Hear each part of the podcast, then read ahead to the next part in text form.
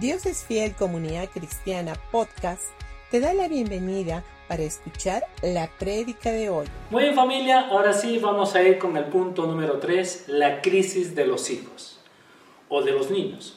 Los niños son una bendición del Señor, pero añaden trabajo a la relación en algunos casos. Comienzan a ser como una carga dentro de lo que viene a ser el matrimonio.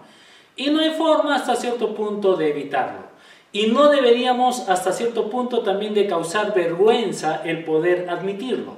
Cuando llegan los niños, el matrimonio no vuelve a ser el mismo. ¿Sabías? ¿Es verdad o no? Mm, Ya no es el mismo, ya hay muchas complicaciones. Ahora, los niños, ¿qué es lo que quieren? Ellos requieren atención constante y es más, esto también no debe de ser ignorado por los padres. Si eres egoísta, cuando te, cuando te casaste, y te aseguro que sí lo has sido, los niños arreglarán esto rápidamente. Serás empujado hacia los bordes de, de tu mundo marital más rápido, más rápido de lo que puedas decir, hay que cambiar pañales sucios. Eso se convierte en una crisis. Pero no te preocupes. No significa que no, deben, no, no deberías de haber tenido niños. Simplemente significa que tienes que dejar de ser niño. Y eso es lo que a veces nosotros tenemos que hacer. ¿Se han dado cuenta que a veces los padres se comportan como, los, como sus hijos? El niño hace berrinche, el padre hace berrinche. O la madre hace berrinche. Y saben que no debería de ser así. Ahora, ¿de qué estamos hablando? De que no dejes que los niños, que los niños, obviamente, eh, comiencen ellos a tomar más protagonismo en tu relación. No te olvides que tu relación es primero. Nuestros hijos vamos a amarlos, sí. Hay que estar con ellos, sí. Pero ojo, eso no significa que tienen que robar tu intimidad o tu compromiso, inclusive tu relación que tú puedas tener con Dios. Nosotros amamos a nuestros hijos, pero tengo que poner siempre a Dios en primer lugar en toda mi vida. Ahora, recibir a cada niño de parte del Señor, claro que sí, porque es una bendición para nosotros. Los niños no son una carga, son una bendición, pero ten mucho cuidado de que no se conviertan en tu ídolo. La Biblia dice en el Salmo 127, versículo 3, dice, un don del Señor son los hijos y recompensa es el fruto del vientre. Ahora, recibimos, hay que recibir a nuestros hijos tal como son, debemos de tratarlos también tal como son, pero no dejes que se conviertan en tu ídolo. La Biblia también dice en Mateo capítulo 19, versículo 4 y 6, dice, Jesús le respondió, ¿no han, ¿no han leído que aquel que los creó desde el principio los hizo varón y hembra? Y dijo, por esta razón, el hombre dejará a su padre y a su madre y se unirá a su mujer y los dos serán una sola carne. Así que ya no son dos, sino una sola carne. Por lo tanto, lo que Dios ha unido nunca el hombre lo debe de separar. Y esto es algo que nosotros tenemos que eh, entenderlo. El que, el que amemos a nuestros hijos, eh, eso no significa que mi hijo tiene que estar por encima de todo. No. En tu relación, primero es, en el caso mío, primero es mi esposa, después son mis hijas. Pero a veces esto cambia. O a veces esto sucede inclusive en las mujeres. Eh, nos casamos, vienen los hijos y no, primero son mis hijos, después eres tú. Y no es así. Cuando se invierten las cosas, hasta cierto punto estamos entrando, estamos poniendo a nuestros hijos como una idolatría, como un ídolo. Y no es así, no es correcto. Eso no es lo que dice la palabra de Dios. Como hemos leído, como ha leído mi esposo, dice bien claramente, los dos serán una sola carne y ahí el que prime, como decía él, es tu cónyuge. Y a los niños nunca se les debe permitir que, que, se disturbe, que se amenace esa primacía de la relación de una sola carne que existe en el matrimonio. Porque los niños justamente provienen, los hijos provienen justamente de esa relación de una sola carne. No provienen de otra cosa, sino de esa relación. Su futuro, eh, eh, su estabilidad de esos niños depende de esa relación de una sola carne que haya entre los dos, de ese acuerdo, de esa, de esa compañía en hacer, en trabajar por los niños.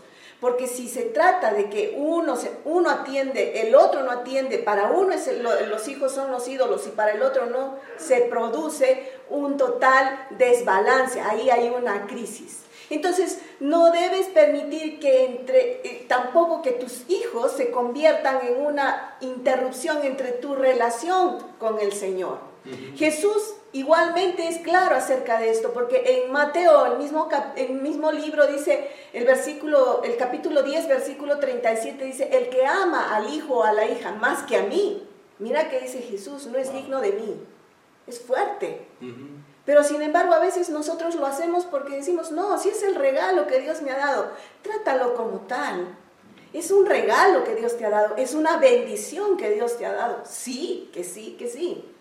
Pero usa el plan de Dios para tratar a esos niños. Esto quiere decir en un acuerdo de una sola carne, ambos.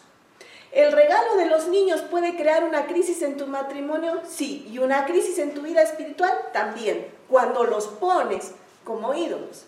Ahora, si los recibes a tus niños, a tus hijos, tal y como para lo cual fueron dados, esto es una bendición, vas a evitar que se conviertan en ídolos. Vas a evitar que ellos sean ese, ese motorcito alrededor del cual tú te mueves. Te voy a decir algo. El motorcito en tu matrimonio alrededor del cual tú te mueves, ni siquiera es tu cónyuge, es Dios. Así es. Mm. Tú y tu esposo alrededor de Dios van a hacer que tus hijos giren también y va a ser el plan perfecto de tu Dios. Ahora, trabajen juntos para los hijos. No es el hecho de que para mí son los ídolos y tú, ah, no, tú no te metas, tú no digas, tú no opines, ni siquiera déjalo así, así va a ser, así yo, yo lo estoy criando. ¿Sabes que Estás creando una crisis en tu matrimonio. Estás haciendo que tu hijo, en vez de que sea una bendición y un regalo para la relación, sea una carga, que sea lo contrario. Entonces, un estorbo, una carga y, otras palabras más. Trabaja junto en el cuidado, trabajen juntos en el cuidado de los hijos. O sea, no es aquí el hecho, tú te encargas de esto y yo me encargo de eso. Como estoy trabajando todo el día, no voy a poder hacer como estoy haciendo esto, como estoy. O sea, no es así. Ambos tuvieron el papel de traer al mundo a ese, a ese, a ese niño. Por lo tanto, ambos trabajen juntos en su cuidado, en su atención, en su educación, en la disciplina incluso. No es el cuento de, ah, ya se portó mal, yo le doy. Y cuando viene del, trabajo, mira que se ha portado mal, que se ha hecho esto, que se ha hecho el otro, y que y, el otro también le da. O sea, tu hijo, tu hijo, tu hijo. ¿Qué estamos, ¿Qué estamos haciendo con nuestros hijos? Estamos creando más crisis, no solamente en ellos, sino también en, nuestro, en nuestra relación. Entonces, de esa forma, cuando trabajan juntos, los niños no se van a convertir en una carga para uno de los dos. Va a ser una bendición para los dos.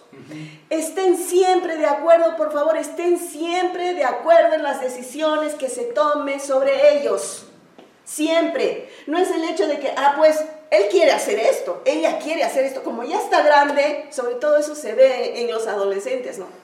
Pero no quiere, pues ¿qué vamos a hacer? No, es el hecho de decir, tú y yo somos una sola carne, nos ponemos de acuerdo, trabajamos juntos, ¿para qué? Para que ese hijo, esa hija que Dios nos ha dado como una bendición cumpla su propósito.